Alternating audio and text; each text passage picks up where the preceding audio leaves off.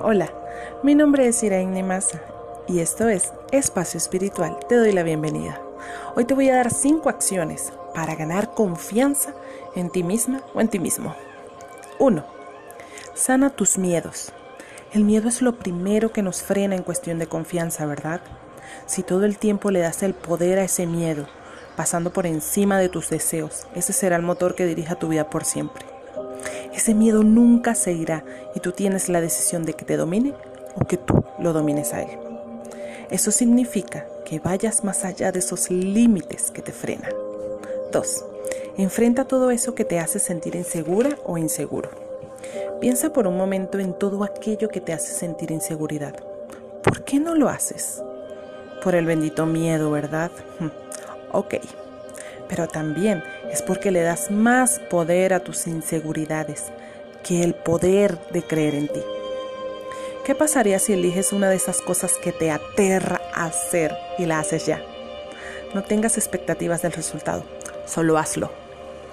Atrévete a dar ese paso, así lo hagas con miedo, te empezará a despertar esa confianza en ti. 3. Elígete como prioridad si siempre estás eligiendo a todo el mundo antes que ti, dando más atención a todos que a ti, entonces estás cediendo tu poder y no estás confiando en ti. No confías en que puedes hacerte cargo de ti y con amor ver por los demás. Tus hijos, tu pareja, tu familia son importantes, obvio que sí. Sin embargo, no lo olvides que tú eres tu prioridad principal en tu vida. Si tú estás bien, todos a tu alrededor también lo estarán. 4. Cambia tus creencias y patrones.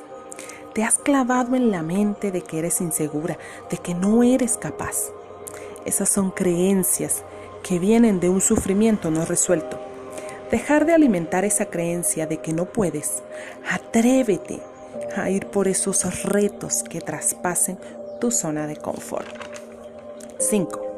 Desarrolla tu confianza interna.